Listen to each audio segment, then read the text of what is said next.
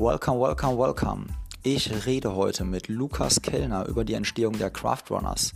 Wir sprechen über seine Erfahrung beim The Speed Project, einem Staffellauf, der beim Santa Monica Pier in LA beginnt, quer durch die Wüste führt und dann in Las Vegas endet. Wir sprechen aber auch über seine aktive Zeit als Leistungssportler bzw. Wasserträger, wie er sich selber bezeichnet.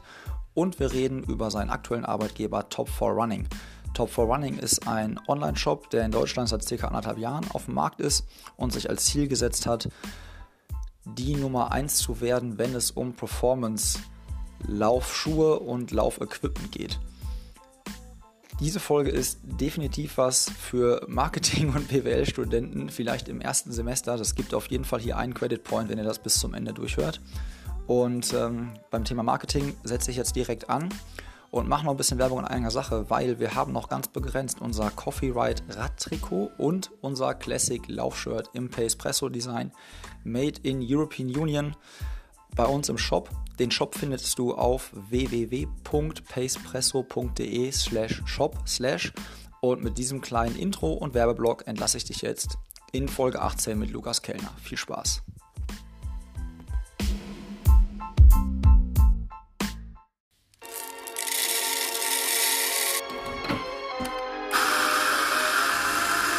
Pacepresso, der Podcast für Koffein-Junkies und Ausdauersportler. Hallo und herzlich willkommen. Schön, dass ihr wieder am Start seid bei einer weiteren Folge vom Pacepresso Podcast. Ich habe mir heute einen ähm, Gast dazugeschaltet, nicht live auf dem Kaffee hier bei mir, sondern ähm, ich trinke einen Kaffee. Für ihn sagt er, war es zu spät. Und zwar ist mein heutiger Gast der Lukas Kellner. Hallo Lukas. Ja, hallo und danke, dass ich da sein darf. Ja, also wie gesagt, für mich heute kein Kaffee. Äh, wir, du hast nämlich gesagt, wir starten um 20 Uhr. Also für mich, ich wollte mir jetzt eigentlich schon Bier aufmachen, aber ja, ich freue mich dann auf ein, ja, ich freue mich dann auf einen, auf einen Kaffee nächstes Mal bei dir. Du hast anscheinend ja. eine geile Kaffeemaschine. Ja, sagen wir zumindest, dass, ich sage mal, die, äh, die beste vierstellige Investition meines Lebens und mein erstes Auto war auch eine vierstellige Investition im kleinen Bereich. Ich glaube, die Kaffeemaschine ist teurer gewesen als Auto inzwischen. Aber ja, wow, dies, das, das ist mal eine Ansage, ja. Ja, das erste Auto war auch ein Fiat Punto, ne? Also der war, ja. das war jetzt. Ja, also wenn die Kaffeemaschine teurer ist als die Laufschuhe und also auch, auch das ist ja jetzt schon äh, inzwischen knapp. Ne? Ja, doch. Sagen. Ja, ich glaube vier, vier Paar, vier Paar Next Prozent kriegst du dafür. Ja, Okay, ungefähr. okay, jetzt sind alle am Rechnen. alle am Rechnen, genau. Alle, das ist die neue Währung, der neue heiße Scheiß, ja. Next Prozent. Und auch darüber werden wir sprechen. Ähm, wir fangen aber jetzt mal ganz vorne an. Und zwar bei meiner Recherche äh, habe ich einen Fund gemacht. Und zwar den Fund, dass du bei der LG Telis Finanz Regensburg mal auch als, kann man sagen, Profi unterwegs warst? Ist das Profi der richtige Leistungssportler? Ja, also, Leistungssportler, glaube ich, ist richtig. Ähm also ja, genau. Äh, war noch zu Schulzeiten wirklich. Ähm, war da auch eine coole Trainingsgruppe damals mit äh, Corinna Harrer auch als mehrfache deutsche Meisterin und äh, Philipp Flieger auch mit dabei. Ähm, war eine coole Trainingsgruppe. Profi würde ich definitiv nicht sagen, ähm, weil Profi ist meiner Definition nach immer jemand, der von dem Sport leben kann und davon war ich weit entfernt. Also äh, habe danach noch während dem Studium auch ähm, ganz brav weiter trainiert, ähm, was mein persönliches Talent halt so hergegeben hat. Ähm, ja, aber also vom Profisport war ich, war ich äh, weit entfernt. Vom Geldverdienen war ich weit entfernt. Okay, aber ähm, was waren denn so deine Lieblingsdistanzen? Weil ich habe jetzt wirklich nur dieses eine Foto gefunden, das habe ich auch in der Story den, für die Leute gepostet, um quasi anzuteasern, dass du der nächste Gast bist. Von daher, was sind so deine ähm, Distanzen, die du so gerannt bist? Kann es sein, dass das ein äh, Foto war von, ich glaube, das waren 3000 Meter Hindernisrennen? Also ich glaube ich ja. Mal, genau, also ich bin auch mal äh, damals noch mit, äh, mit Schöfi, hier Markus, der ist da glaube ich mit drauf auch. Ähm, die ganzen Marathonläufer jetzt, da sind noch einige, Felix Henschel auch noch damals und so, ähm, über die Hindernisse gelaufen. Ja, also ansonsten halt auch äh, 5000 Meter. Ähm, und ja, also ich habe dann später in Wien auch noch weiter trainiert. Äh, war dann eine sehr coole Trainingsgruppe, auch mit Valentin Pfeil, der jetzt äh, Marathon läuft. Ähm, ja, aber ich war da halt immer so der, der Wasserträger, sage ich mal. Also für mich war das eine Riesenehre, ähm, dass ich da in der Trainingsgruppe dabei sein konnte.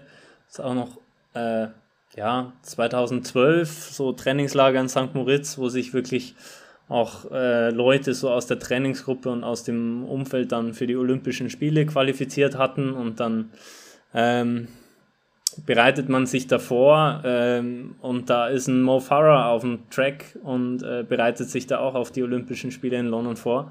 Das war schon sensationell, aber also was jetzt meine ähm, persönlichen Ziele äh, betrifft, also war dann mein Talent irgendwann auch ausgeschöpft. Äh, genau, und dann, dann habe ich es aber zum Glück geschafft, dass äh, beruflich halt auch der Sport irgendwie noch eine Rolle spielt und das, das Laufen. Ja, das definitiv. Also, da werden wir gleich auch noch ein bisschen drüber quatschen. Aber ähm, Lieblingsdistanz, was war das dann? War das dann die, war das dann ein Hindernis oder was war das, deine Lieblingsdistanz damals so zu der Zeit? Gerne mit Bestzeit. Ja, ich, ja, ich würde schon sagen, äh, 5000 Meter, ich glaube, war nie ausgereizt. Also ich bin dann da im Nachwuchsbereich in den, ähm, 1428 gelaufen. Ähm, ja, also ähm, unser Trainer damals in Wien hat ja wirklich immer gesagt, äh, wir wollten nämlich damals schon Halbmarathon und Marathon laufen. Ähm, damals auch äh, Valentin Pfeil, also der natürlich damals auch schon deutlich besser war. Ähm, aber wenn wir dann immer mit solchen Gedanken äh, an unseren Trainer herangetreten sind, der wirklich Top-Athleten hatte, ne? also äh, Athleten, die so 27er Zeiten und, und knapp über 13 Minuten gelaufen sind, 5000 Meter.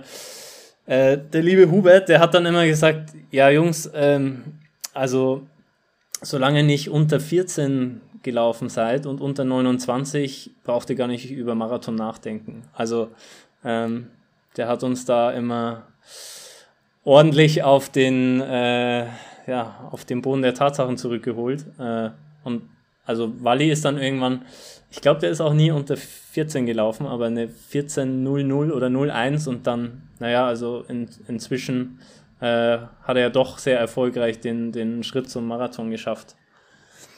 Und den Trainer gewechselt, oder was? Weil, weil er noch nicht unter 14 gelaufen ist. nee, das ist, äh, das ist dann später. Also der ist ja jetzt inzwischen ist äh, Wally ja äh, hier in Berlin auch beim äh, SCC Pro Team.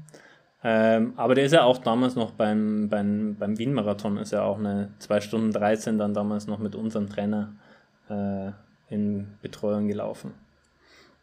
Ja, und du hast dann den Step gemacht und äh, hast es, äh, also den Leistungssport Leistungssport sein lassen und hattest mir im Vorgespräch schon ein bisschen verraten, dass du seitdem äh, keine GPS-Uhr, keinen Tracker oder sonst was am Körper hast. Also Strava Quartett für euch heute auch fällt leider aus, können wir gleich nicht spielen. ähm, aber du hast das Laufen ja nicht an den Nagel gehängt. Du bist ja weiter gelaufen und ähm, ja. hast dich den Craftrunners angeschlossen oder warst sogar Gründungsmitglied? Das musst du mir jetzt mal so ein bisschen erklären, weil das weiß ich nicht so ganz genau. Ja. Ähm, ja, also noch ganz kurz zu, dem, zur GPS-Geschichte. Also für mich war das einfach wirklich immer wahnsinnig frustrierend, wenn man dann ähm, wenn man dann nicht mehr so schnell ist. Und deswegen, also für mich war dann Leistungssport abgeschlossen und dann geht man einfach laufen, was einem halt so Spaß macht. Äh, und daher, ich kann es jedem empfehlen, sich persönlich zu tracken. Äh, es sei denn, man mal früher besser, dann sollte man es lieber nicht machen. Ist einfach nur frustrierend.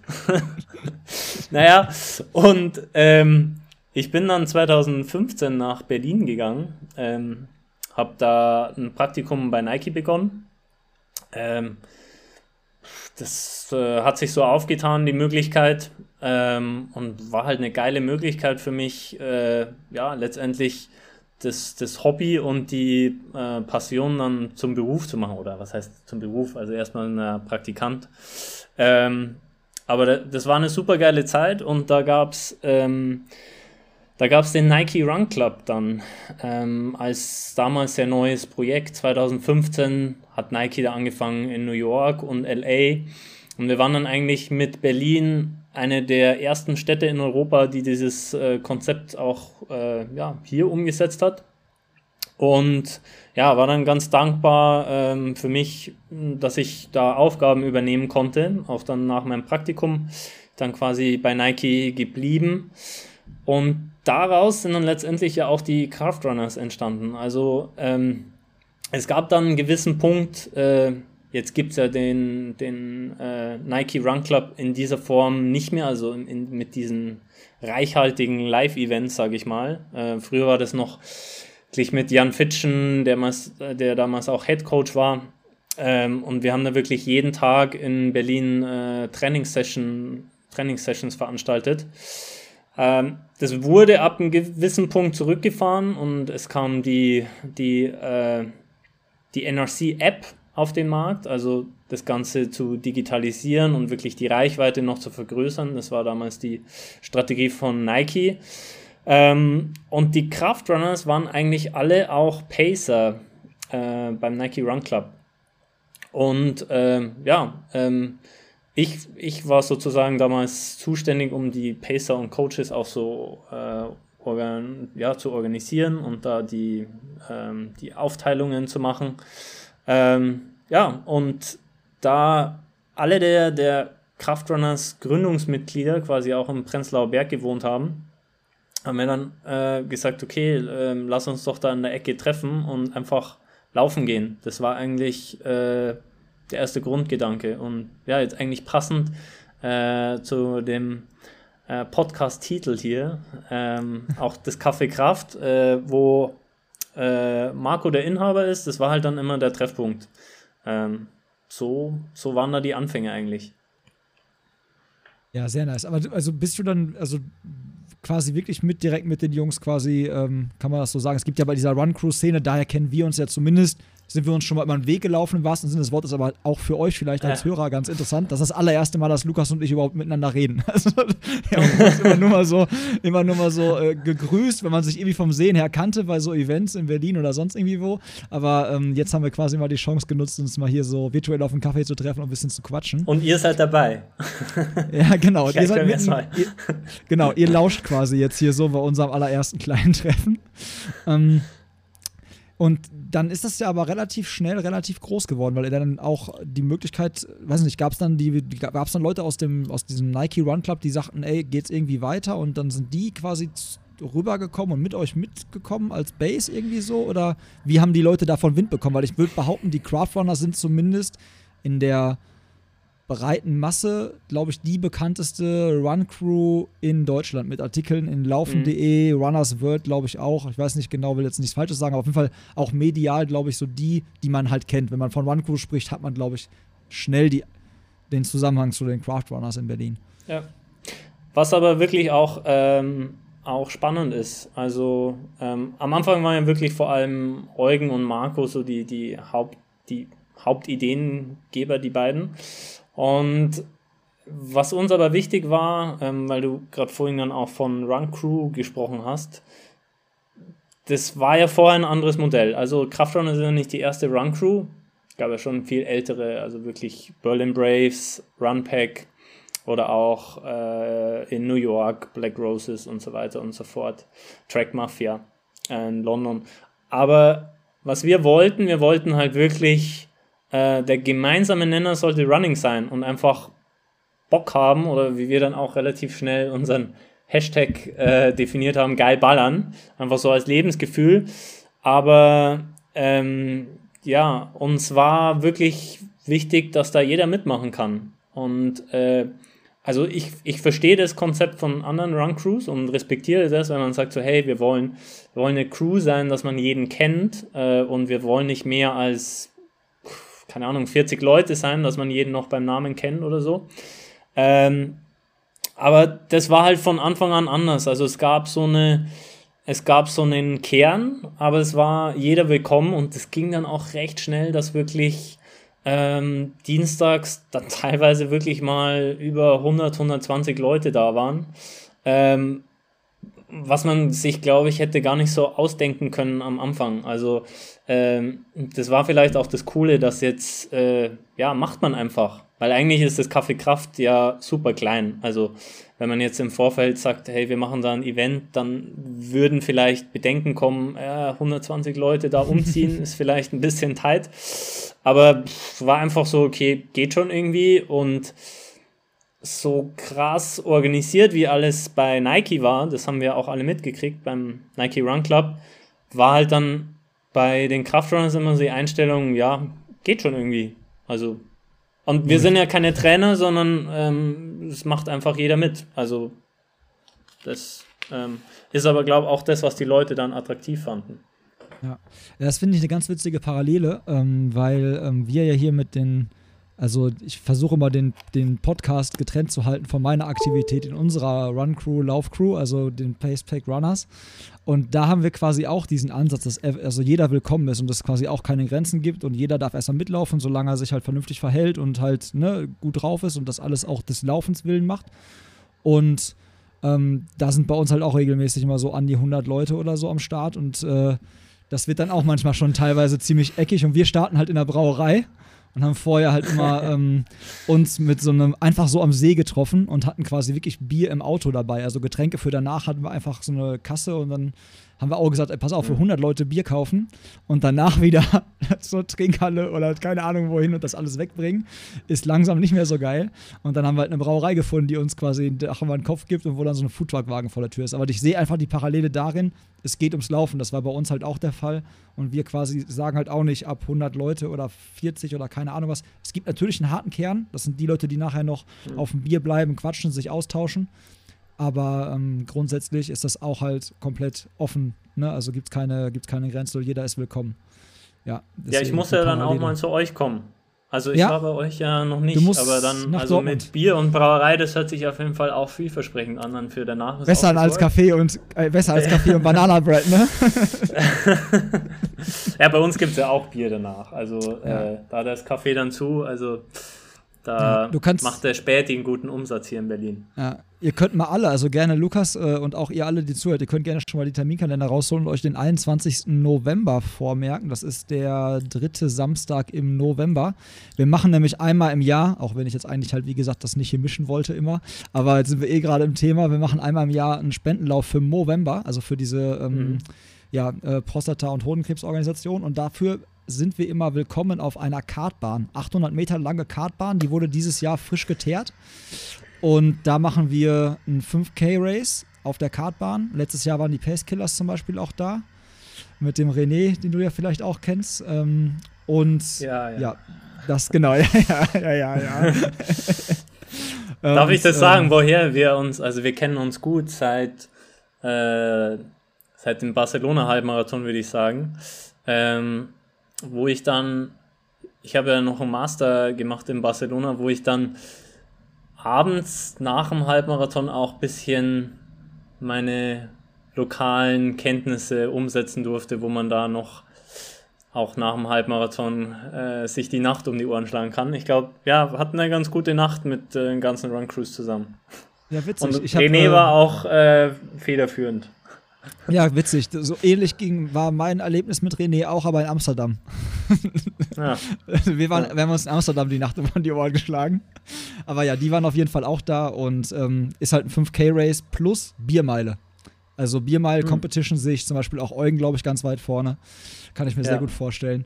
Seid ihr äh, herzlich eingeladen, also ihr als Craftrunners, aber auch alle Hörer natürlich. Ich hoffe, es wird ähm, wie geplant Corona-bedingt stattfinden, aber 21. November, da bin ich sehr optimistisch, dass das wieder in einem gewissen Rahmen stattfindet. Ist ja jetzt auch kein 1000, 1000 Starterfeld, 1000 Mann Starterfeld, ne? von daher ja. läuft das schon. Ja. Ähm, ja, also everybody's welcome bei den Craft Runners, jeder kann vorbeikommen. Ihr riegelt da nicht ab oder sagt auch nicht, wie du nicht, du ja, keine Ahnung was. Ähm, wie gibt es irgendwelche Regeln, an die man sich halten muss bei euch? Oder ist das auch, gibt's, also steht da einer mit dem Megafon, sagt einmal kurz Begrüßung und dann geht's los? Ja, also das ist klassischerweise immer Marco, der hat da seinen äh, berühmten Spruch, Welcome, Welcome, Welcome. Ähm, und dann geht es eigentlich echt schon los. Äh, das Grundkonzept ist halt super easy, dass man wirklich sagt, mm, ich habe es gerade vorhin schon gesagt, deswegen glaube ich, finden die Leute das auch so geil. Ähm, es sind, keiner fungiert da irgendwie als Trainer, als Coach, sondern jeder schwitzt äh, genauso. Und ähm, ja, und meistens machen wir Intervalle und jetzt keinen Dauerlauf. Und dann, ja, auf der, auf der Brücke irgendwelche Sprints oder so. Und das ist auch wirklich das, das Coole, wo man, wo man halt auch alle zusammenbringen kann. Also, wenn jemand halt super fit ist, dann macht er halt da, wir machen meistens so, ein, so aus dem CrossFit inspiriert, so ein Time Cap. Man sagt, keine Ahnung, 20 Minuten. Ähm, und wenn jemand halt äh, super fit ist, dann macht er halt da, keine Ahnung, 20, 25 Sprints. Und wenn jemand weniger fit ist, dann ja, sind es halt nur acht und man macht halt mal eine Serienpause dazwischen. Also das Wichtige ist halt, ähm, dass es irgendwie gemeinsam passiert. Ja, das ist natürlich bei so Sprints auf einer Brücke auf jeden Fall echt gegeben, besser als beim Dauerlauf, weil das machen wir zum ja. Beispiel. Wir haben da so Pace-Gruppen und dann kommen nachher beim Bier wieder alle zusammen und dann unterhält man sich auch mit Leuten, die nicht mit einem in einer mhm. Pace-Gruppe sind. Aber ansonsten ist es natürlich während des Laufs schwierig, ja. wobei auch während des Sprints wahrscheinlich auch schwierig. In der Pause wird dann geredet. ähm, jetzt habt ihr äh, eine Sache uns auf jeden Fall voraus, oder du hast auch eine Sache mir voraus, vor allen Dingen, weil du warst schon beim Speed Project einem Rennen, was ich äh, irgendwie auf meiner Bucketliste stehen habe, seitdem es das gibt. Und da gab es ja auch eine sehr, sehr geile Dokumentation von den Craftrunners. Die werde ich euch, also euch, ihr Hörer, die werde ich euch unten auch in die Shownotes mal reinpacken. Solltet ihr euch auf jeden Fall mal angucken. Erzähl mal ein bisschen was, generell erstmal so Zahlen und Daten, Fakten. Wie lang ist das Rennen? Wo startet das? Wo ist das Ende? Und äh, solche Geschichten. Wie viele Leute sind ein Team? Vielleicht mal so Grund, ja. grundsätzliche Sachen. Also, ähm, das Speed Project sind äh, 550 Kilometer Start in LA, Ziel in Las Vegas durch die Wüste.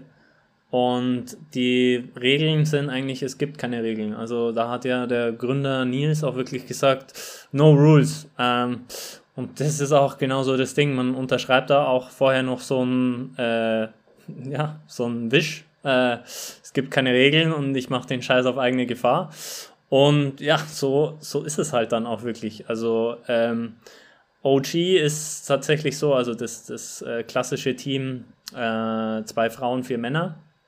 Und du kannst aber theoretisch wirklich auch so viel, so viel du willst. Äh, letztes Jahr gab es wirklich auch die ersten, die das alleine gemacht haben, was natürlich dann schon echt äh, ultra crazy ist. Also allein, alleine von einer Person alleine. Ja, ja. Also die haben dann auch zwei Tage vorher den Start, wenn ich mich da richtig erinnere. Ähm, die brauchen natürlich auch ein bisschen länger, aber das ist natürlich dann schon, äh, ja, das ist natürlich schon komplett geisteskrank. Ne? Also in der Wüste, da hat es halt äh, über 40 Grad. Also die haben natürlich dann auch äh, Betreuerteam oder, oder halt irgendwie ein Team mit dabei, die sie da supporten. Aber schon, ja, mit, mit äh, sechs, acht oder zehn Leuten ist das natürlich auch schon eine Herausforderung. Ne? Ja, und halt vor allem geiles Teambuilding. Also, das war so das, was auch, die fand ich, die Message aus eurem Video war, war halt wirklich dieses, da geht es halt ums Team. Und das hast du ja auch ähm, nochmal gesagt, ja. bevor, das, äh, bevor wir hier auf Record gedrückt haben, dass du ja neben dem, dass du halt deine, deine Uhr oder Tracker oder sowas zu Hause lässt, auch im Prinzip aktuell eigentlich, wenn ich das richtig verstanden habe, wenn du eine Startnummer um hast, es immer um Teamwettkämpfe geht, richtig?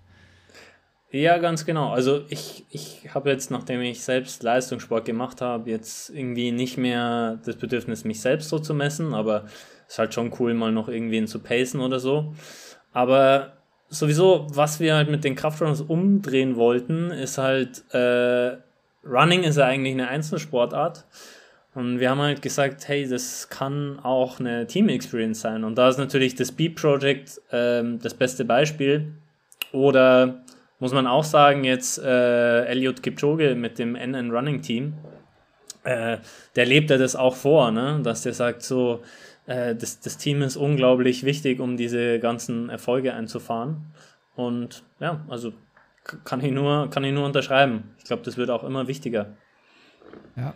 Und ähm, gibt es irgendeine Sache, die so, was war das Verrückteste? Ich meine, in so, einer, so einem langen Weg, den du gerade beschrieben hast, von halt quasi LA nach Las Vegas, da passieren ja wahrscheinlich einige verrückte Sachen so. Gibt es da irgendwie so irgendwas, was da so rausragt, was euch irgendwie passiert ist, wo du so sagst, ey, da, wenn, jetzt kann man vielleicht drüber lachen, vielleicht kommt man es in dem Moment nicht? Ja, irgendwas, was so richtig hängen geblieben ist? Ja. ja, boah, jetzt rausragen und hängen geblieben, das waren die zwei Stichworte. Hilfe. Wir haben nämlich, wir haben nämlich, ähm, wir haben nämlich eine Tür verloren. Ähm, wir hatten ja da so einen ziemlich krassen AV. Äh, also es ist ja wirklich schon so ein LKW-Monster. Äh, also kein normaler Wohnwagen oder Wohnmobil, sondern in den USA ist das ja alles ein bisschen größer. Und ja, wir sind dann nachts gefahren. Ähm, und das ist ja wirklich auch eine der größten Herausforderungen, dass, ähm, dass du ja nicht nur laufen musst, sondern dass du auch dieses Ding irgendwie bewegen musst.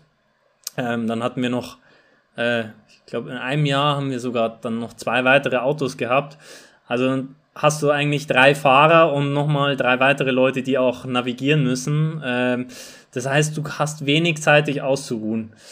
So kam es, dass äh, Max, unser, unser Fotograf, dann ähm, auch mal ran musste und der war halt komplett durch. Also der hat halt schon, äh, der war, hat halt überhaupt nichts getrunken, ähm, zwei Nächte nicht geschlafen und ist dann irgendwo da, ich glaube, war in der Früh um vier, fünf, äh, ist er gefahren und ich, ich lag da hinten drin, also da hatten wir eigentlich relativ komfortabel so ein Bett. Ähm, und wurde dann da aus dem Schlaf gerissen, dachte erstmal, die, die Achse ist gebrochen, äh, schau hinten raus aus dem Fenster und sehe nur so, so Funken und äh, hatte das Gefühl, wir sind jetzt einen Meter tiefer. Ähm, was ist passiert? Wir sind an einem parkenden Truck vorbeigefahren und äh, es hat wirklich die Tür weggerissen, die offen stand. Und jetzt unter den AV reingezogen und dadurch, weil es halt dann an der Straße, äh, dann, dann gab es halt die, die Funken ja, dann sind wir letztendlich stehen geblieben, ähm, haben die Tür abgerissen, ähm, haben kurz mit dem Truckfahrer äh, verhandelt, äh, weil die Polizei wollten wir natürlich nicht rufen. Ähm, ein Läufer war ja unterwegs. Also äh, ja, letztendlich sind wir dann relativ zügig weitergefahren, haben die Tür irgendwo äh, liegen lassen ich glaube, wir haben das noch auf Google Maps markiert, weil wir erst dachten, wir können ja die Tür auf dem Rückweg wieder einsammeln oder so ein Scheiß. Aber ja, dann sind wir ohne Tür weitergefahren. Und äh, der lustigste Moment war dann eigentlich, als wir den AV zurückgegeben haben und die haben uns halt freundlich darauf hingewiesen, hey, äh, da fehlt eine Tür. Und wir so, ach echt? naja. Also, ja, für, die, für die Belüftung ist es wahrscheinlich ganz gut gewesen, dass die Tür ab und zu mal äh, frischen Durchzug mal reinbringen in den Laden. Ja. Weil ich meine, wenn die da alle geschwitzt dann hinten in diesem AV rumliegen oder so, ist ja vielleicht nicht mal verkehrt, so durchzulüften. Ja, also äh, beim Parken in Las Vegas war es natürlich so ein Ding, so ein äh, AV ohne Tür zu parken.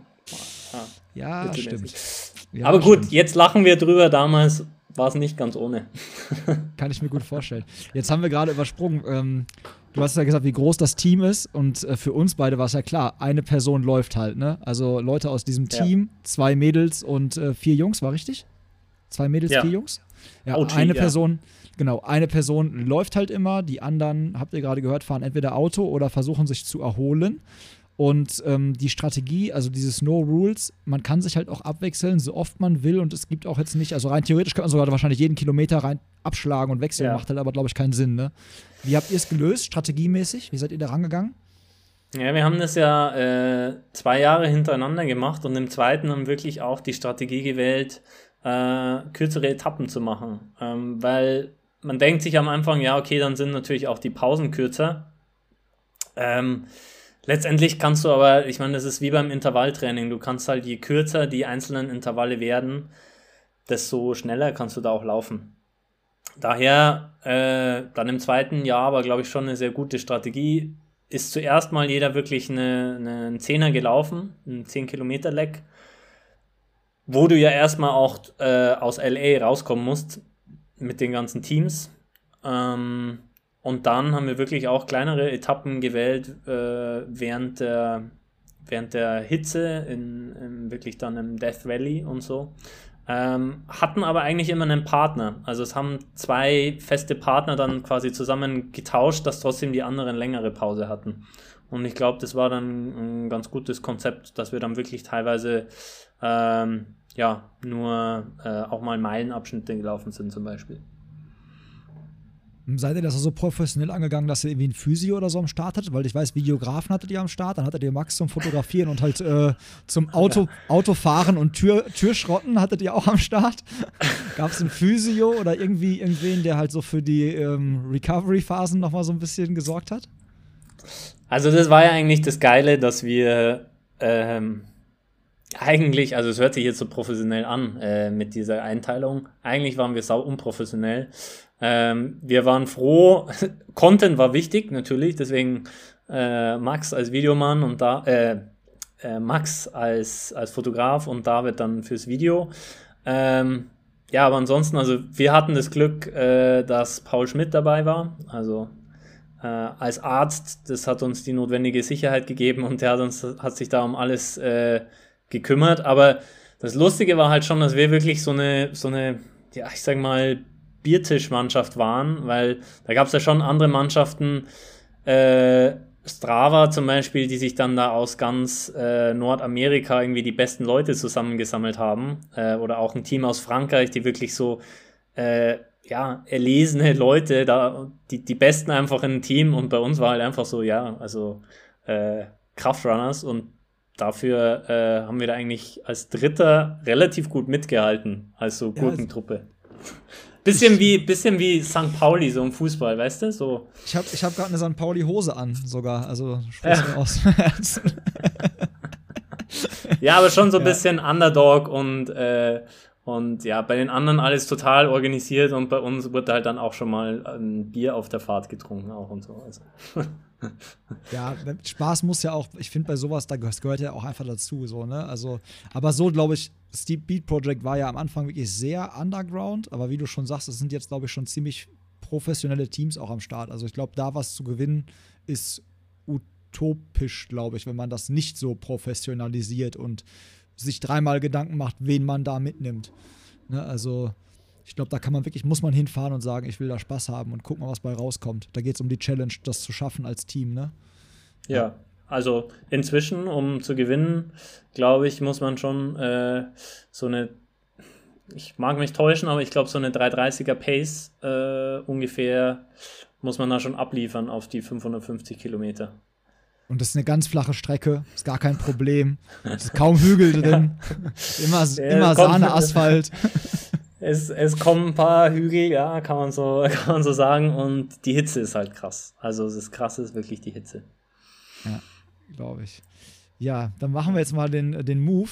Und ähm, jetzt kannst du mal, muss weiß nicht, hast du eine Stempelkarte noch bei der Arbeit? Musst du dich jetzt einloggen, wenn wir jetzt zu deinem Arbeitgeber wechseln? Oder ist es Vertrauensarbeitszeit? Das kriegen, das kriegen wir so hin. Also wir sind ein sehr junges und dynamisches Unternehmen. Entsprechend, äh, so Arbeitszeiten, das kennen wir eigentlich gar nicht so. Also bei uns ist wirklich, äh, ja, es ist halt auch Passion. Also deswegen, äh, Events finden auch an den Wochenenden statt. Deswegen, äh, da machen wir gar nicht so Unterschiede. Ja, dann erzähl uns doch mal, was du bei Top 4 Running machst. Was ist dein Job da? Ja, ähm, ja, genau. Also ich bin jetzt seit einem guten Jahr, über ein Jahr bei Top 4 Running, ähm, hier als Country Manager zuständig für Deutschland und Österreich. Und ja, äh, war letztendlich halt auch, also die meisten der Zuhörer jetzt werden vielleicht Top 4 Running auch noch gar nicht gehört haben. Ähm, also als ich zu Top 4 Running dazugestoßen bin, haben wir wirklich auch erst den Online-Shop für Deutschland geöffnet. Also relativ frisch, sage ich mal. Ja, also deswegen finde ich es halt auch so mega interessant. Ähm, ich habe dir ja auch in unserem Intro, als das Mikrofon noch nicht lief, auch erklärt, wie ich auf die Idee gekommen bin, ne? dass wir sagten, wir müssen mal quatschen, weil ich war laufen zusammen mit einem Kumpel, dem Dean, mit dem ich ja auch schon einen Podcast gemacht habe. Und ähm, der hat sich jetzt so einen Vaporfly, äh, nix Prozent gekauft und dann haben wir ein bisschen gequatscht und so. Und dann habe ich halt gefragt, ja, warum hast du nicht einen Alphafly gekauft? War das so schwer zu kriegen? Und dann hat der Dean gesagt, ja, der war mega schwer zu kriegen, aber weißt du, wer richtig, wer auf jeden Fall da gut ausgestattet war? Das war Top 4 Running. Die, und dann habe ich auch überlegt, ja, so lange gibt es die doch noch gar nicht, aber da wart ihr auf jeden Fall gut connected und so kam die Idee, das mal heute ein bisschen mit dir zu bequatschen und ähm, einfach mal rauszufinden, so seit wann ihr auf dem Markt seid ja. wie groß ihr da aktuell auch seid, was und ja, wie ihr euch so auch aufstellt in Deutschland. Also du sagst, wie lange seid ihr jetzt auf dem deutschen Markt? Also wann ist der Online-Shop scharf? Seit einem Jahr ungefähr? Anderthalb? Ja, seit eineinhalb Jahren ungefähr, ja. Und okay. ähm, ja, es war ja wirklich so, ähm, Top 4 Running ähm, ist ja nicht nur Top 4 Running, es ist Top 4 Sport. Äh, ist, aus, ist aus Tschechien und äh, war wirklich lustig damals, als ich mich mit den Jungs das erste Mal unterhalten habe. Die haben so gesagt, naja, wir wollen den größten äh, ja, Running- und, und Leichtathletik spezialisierten Online-Shop für Europa aufmachen. Ambitioniertes Ziel auf jeden Fall. Ich gesagt, ja, okay, alles klar. Und äh, also ich fand, fand die Idee sehr spannend. Ähm, und ja, war dann wirklich auch schon relativ früh dabei. Ähm, ja, und ich war wirklich von, von der ersten Sekunde ein Fan der Idee, dass man auch im, im Retail, also Handel, Handel hört sich immer so langweilig an, aber wirklich, dass man da im Laufsport und wirklich auch für die Leichtathletik was, äh, was Cooles machen kann. Also wir haben ja jetzt im Intro drüber geredet, ich wirklich auch aus der Leichtathletik komme ich hatte schon immer das Gefühl, hey, da, da geht mehr. Also ähm, die großen Marken, ähm, die, die orientieren sich natürlich auch daran, wo das Business am größten ist. Und da ist natürlich jetzt Leichtathletik beispielsweise nicht unbedingt das größte Feld oder so dieser wirklich Wettkampfsport. Ja, da ist natürlich, äh, du hast jetzt angesprochen, ein Next Percent oder ein Alphafly, das ist ja das absolute Top-Produkt. Ähm, das ist ja nicht für die breite Masse. Und wir bei Top for Running definieren aber unseren Konsumenten auch, also wir sagen immer äh, Runner with a Bib Number. Also wirklich jeder, der eine, eine Startnummer trägt, so als, als Schlüsselkonsumenten, äh, heißt jetzt natürlich nicht, dass wir andere nicht auch servicen und äh, die bei uns einkaufen können. Aber sind schon sehr stark darauf ausgerichtet. Also egal, ob das jetzt jemand ist, der wirklich äh, eine Bestzeit laufen will, im Halbmarathon, Marathon, so der, der Leichtathlet, der vielleicht jetzt gar nicht unbedingt eine Bestzeit, aber der gewinnen will, da geht es ja auch meistens so das Duell gegeneinander, oder jetzt auch jemand, der doch eher vielleicht nicht ganz so auf eine Leistung, aber zumindest auch ein Ziel vor Augen hat und man sagt, okay, ich will mal ähm, auf dem Halbmarathon trainieren oder, oder auf einen 10K mit, äh, mit Freunden zusammen oder ähm, ja, Mädels machen das auch sehr gerne, äh, habe ich mir sagen lassen, ähm, dass sie mal in einer, in einer Gruppe wirklich sagen, okay, ich, ich setze mir da ein bestimmtes Ziel. Ähm, ja, aber entsprechend definieren wir eigentlich unsere Zielgruppe schon relativ spitz und ja, haben uns jetzt eben in den letzten Monaten, jetzt sind wir in neun Ländern vor Ort. Also äh, fahren da auch die Strategie, äh, man könnte jetzt bei einem Online-Shop auch relativ leicht äh, nach, nach ganz Europa verschicken, ähm, dass wir aber auch überall ein lokales Team vor Ort haben äh, in den ganzen Ländern. Ja, und äh, so läuft es jetzt eigentlich ganz gut zuletzt. Wie groß ist euer Team in Deutschland, wenn du sagst, ein lokales Team vor Ort haben? Also du und dann noch ein, denke ich mal, durchaus noch ein paar andere. Ja, ja also ähm, das, wächst jetzt, das wächst jetzt so nach und nach. Ähm, wir sind jetzt in Deutschland drei Leute, ähm, haben uns aber ja auch im Juni vergangenen Jahres mit 11 Teamsports zusammengeschlossen. Also ah, okay. für alle, die 11 Teamsports nicht äh, kennen, die sind äh, Marktführer in Deutschland im Fußball. Ähm, und entsprechend ähm, ist unser Versprechen oder unsere Ambition, dass wir sagen, wir wollen die Größten in Europa werden, ähm, inzwischen halt auch deutlich glaubhafter, wenn wir sagen können, okay, äh, wir haben einen Partner, die das Ganze im Fußball schon geschafft haben. Und was 11 Teamsports ja auch macht, äh, die servicen ja über 4000 Fußballvereine, wirklich von Kreisliga bis erste Bundesliga, äh, dass die eben dieses Modell ähm, auch schon vorgelebt haben, was wir jetzt eben in den Laufsport und die Leichtathletik auch äh, bringen wollen, also auch äh, ja, Teamservice, wie wir das nennen. Ähm, Du sagtest jetzt gerade auch speziell oder sagst oft Leichtathletik. Habt ihr dann auch Spikes bei euch im Angebot? Weil das ist ja zum Beispiel so eine Richtung, also Leichtathletik-Spikes zu bekommen, glaube ich, ist schon ist im Lauf Einzelhandel, glaube ich, nicht so einfach. Da gibt es Spezialisten, die das machen, aber es ist halt ja. auch eine Nische. Aber habt ihr sowas auch dann, wenn ihr also sagt, äh, da fokussieren wir uns drauf, auf diese, auf die Leute mit einer Startnummer? Ja. Ja, wir haben Spikes und zwar äh, komplett die äh, Product Range, also alle Marken und auch wirklich so Spezialspikes wie Speerwurf-Spikes, Sprung-Spikes, natürlich dann Mittelstrecken-, Langstrecken-Spikes. Das sind ja dann schon fast wieder normalere äh, mhm. Anfragen. Aber ähm, ja, ich, ich kann es jetzt nicht belegen, ähm, aber weil ich nicht genau weiß, was die Marken selbst verkaufen, das ist nochmal was anderes. Aber so als Händler, ähm, denke ich, kann man fast sagen, oder es, es ist so, dass wir äh, in Europa schon die meisten Spikes verkaufen.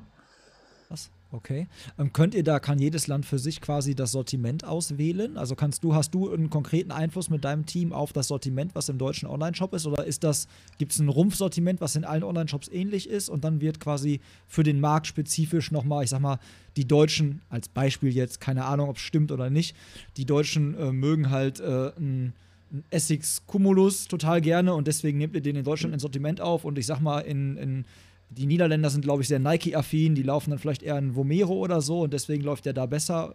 Gibt es solche Unterschiede länderspezifisch auch oder fahrt ihr überall einen gleichen Shop ungefähr?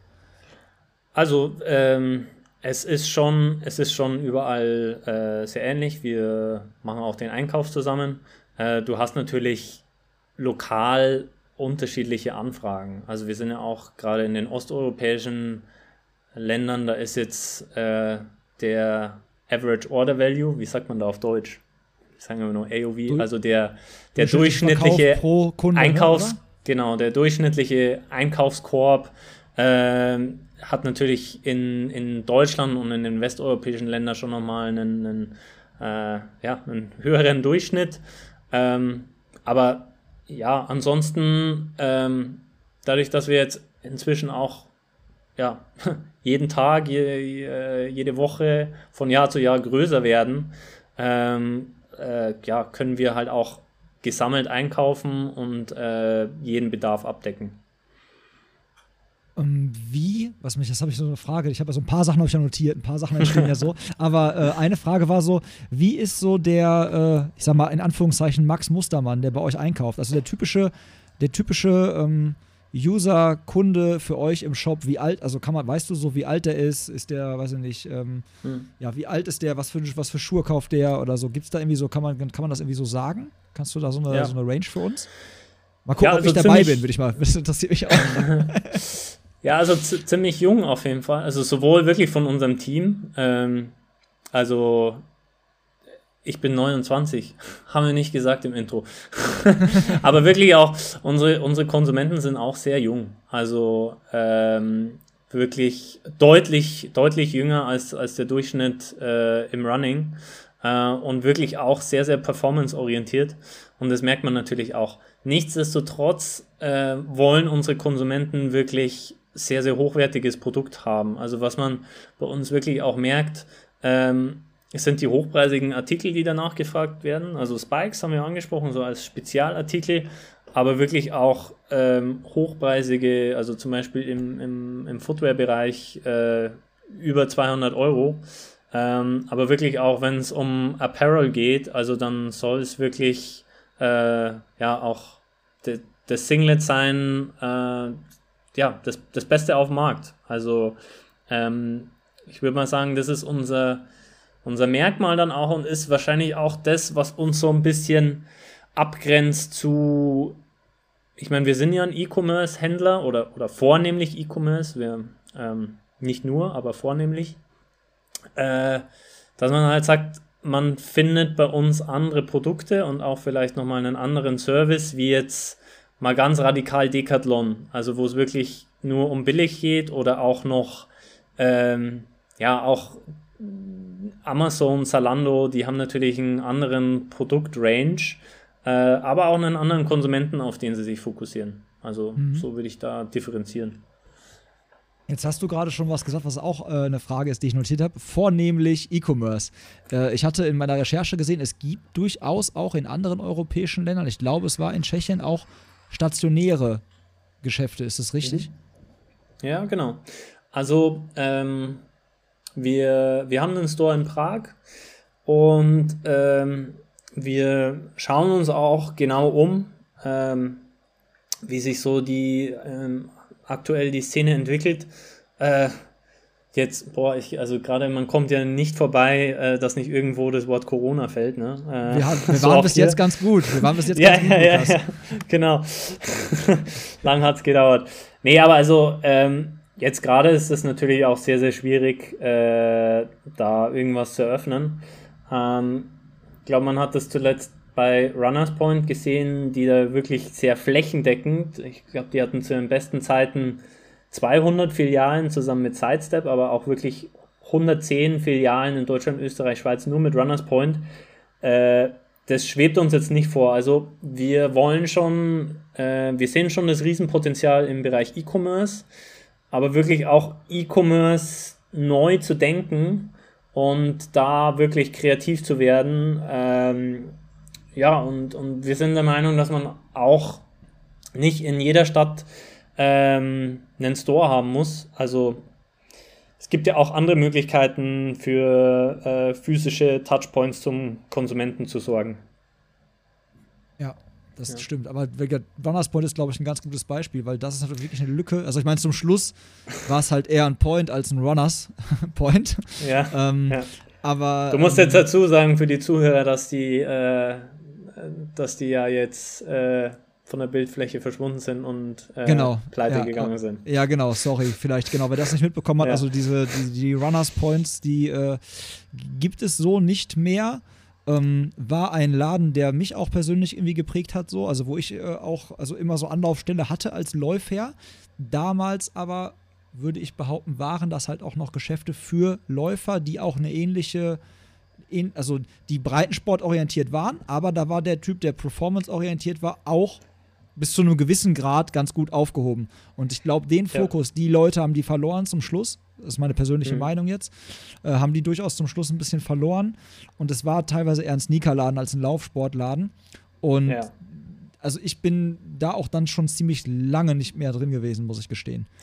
Ähm, also ich glaube, da, das, das, das, äh, wir haben da schon vorher auch drüber geredet. Das ist halt im, in Unternehmen immer die, Riesen, die Riesengefahr, wenn da Geldscheine winken und man halt, ja, es, es ist natürlich attraktiv, auch im Lifestyle-Segment den Umsatz mitzunehmen. Aber es gibt immer einen gewissen Punkt, wenn der überschritten ist, dann wird man halt auch als Lifestyle-Marke oder als Lifestyle-Retailer wahrgenommen und nicht mehr als Performance-Händler. Und ich glaube, da muss man halt wirklich aufpassen. Und gerade heutzutage ist es da ganz wichtig, äh, dass man da ein klares Profil aufbaut. Aber der, also der, der, das, die Lücke, die jetzt, sag ich mal, die Karstadt Sports, die die, die Runners Points äh, hinterlassen, das ist ja schon ein recht, relativ großes Stück, relativ großer Kuchen, der da frei wird. Und da ist ja euer Timing, glaube ich, gar nicht so verkehrt, um äh, auf, den, auf den deutschen Markt zu kommen. Ne? Also für euch, glaube ich, ist das von der. Ja. Gibt, es schlechtere Einstiege. Ne? Ich meine, Konkurrenz belebt auch immer das Geschäft, aber ist, glaube ich, schon ja. nicht so schlecht. Ne? Also es ist, es ist jetzt nicht so, ähm, dass äh, das alles Zufall ist. Also wir haben uns natürlich schon äh, vorher in die Recherche begeben und äh, wir waren uns eigentlich alle einig, äh, dass Deutschland wirklich ein sehr, sehr interessanter Markt ist. Also ähm, jetzt auch auf den anderen mm, westeuropäischen Märkten, also auch Frankreich, Spanien, ähm, das ist allgemein, glaube ich, ein Thema äh, Digitalisierung. Wie, wie geht das Ganze vonstatten, äh, wo einfach gerade extrem viel Bewegung drin ist. Aber gerade in Deutschland äh, haben unsere Recherchen gezeigt, das lohnt sich wirklich, äh, da was zu machen und da zu investieren. Ähm, weshalb wir diesen Schritt auch gegangen sind und äh, ja, weshalb wir auch immer sagen, äh, wir sprechen immer davon, wir, wir, wir sprinten einen Marathon. Also Äh, wir hatten zuletzt so ein kleines internes Recap-Video, wo wir dann die Events und äh, Projekte reingepackt haben, die wir da schon gemacht haben, jetzt in einem vergangenen Jahr. Und das ist Wahnsinn, was dann da schon passiert ist. Also, wenn es so weitergeht, dann, dann sind wir alle happy, ja. ähm, jetzt eine Sache würde mich auch noch interessieren, und zwar, was sind so Argumente für dich, warum Leute Laufschuhe online kaufen sollten. Ich denke da gerade an diese Performance-Schiene, in der ihr äh, unterwegs seid, weil ich jetzt persönlich, ich als Läufer, wenn ich jetzt an so ein Vaporfly, Next Prozent, keine Ahnung, Laufschuhe werden ja in diesem Performance-Sektor immer teurer, weil immer mehr Technologie drin steckt und natürlich auch Patente dahinter stecken, Entwicklungskosten, all sowas. Aber wenn ich jetzt an mich persönlich denke, tue ich, ich tue mich sowieso schwer, für einen Schuh so an die 200 Euro zu bezahlen. Das ist meine persönliche, also einfach nur wirklich persönlich. Wenn ich dann mhm. aber, ähm, wenn ich überlege, ich würde den online bestellen, ich will gerade, wenn ich so einen Schuh anhabe, will ich den irgendwie auch die Möglichkeit haben, mal zu testen, anzuziehen und so. Habt ihr bei diesen Performance-Produkten, wie ist so euer Gefühl? Also, was ist, wo sagt ihr, wo ist euer Benefit, dass, pass auf, Leute, kauft so einen Schuh online? Wo sind so Sachen, mhm. wo du sagst, das sind Vorteile vom Onlinehandel? Also du, du hast ja, ähm, du hast ja davon gesprochen, der, der Performance-Athlet oder auch jetzt, ich sag mal, die, die, ich, ich packe da jetzt auch mal drunter, Leute, die regelmäßig laufen, die wissen meistens sehr genau, was sie wollen. Das ist eigentlich, ähm, was wir feststellen. Und ähm, wir arbeiten auch sehr, sehr eng mit Google zusammen. Das ist ein wirklich ein, ja, ein, ein äh, wichtiger Partner für uns. Und da sieht man auch ganz klar, dass sogar die äh, Laufschuhnamen gegoogelt werden oder auch bei uns in die, in die Seite eingetippt werden. Das ist für mich ein klares Indiz, ähm, dass zumindest das Segment, zu dem wir vornehmlich sprechen, eigentlich sehr genau wissen, was sie haben wollen. Und äh, da hast du natürlich auch wieder eine andere Aufgabe, ähm, wie zu anderen zu sprechen. Und das ist, glaube ich, auch immer das, das, das Zentrale. Ich, ich finde es ja, ähm, ich finde es ja immer Wahnsinn und das gebe geb ich auch oft das Feedback an, an Marken, was jetzt auch unsere Partner sind, mit denen wir zusammenarbeiten. Wenn die ein Produkt nach dem anderen raushauen und ähm, geben dir dann immer so ein, so ein Tech-Sheet, was denn da alles neu ist und welche Technologie und äh, alles Mögliche. Und ich sage mal, der, der Durchschnittskonsument, der kann das ja auch gar, alles äh, gar nicht aufnehmen. Also die Marken selbst gehen meistens davon aus, die, die kennen ihr eigenes Portfolio, was sie anbieten und das ist schon unglaublich breit und divers. Äh, und dann hast du, äh, ja, hast du gerade im Running so viele Marken, was ja auch nochmal was anderes ist, ist wie im Fußball. Äh, Im Fußball hast du eigentlich Nike, Adidas, Puma. Im Running hast du zehn verschiedene Marken locker. Also ich sage jetzt mal die, die, die ja, Core, Core-Marken könnte man schon fast sagen, zehn. Und dann haben alle, alle äh, 10 bis 20 verschiedene Modelle. Auch noch nicht äh, alle dabei aufgezählt. Also es ist eigentlich Wahnsinn, äh, welches, welches Angebotsspektrum da vorhanden ist.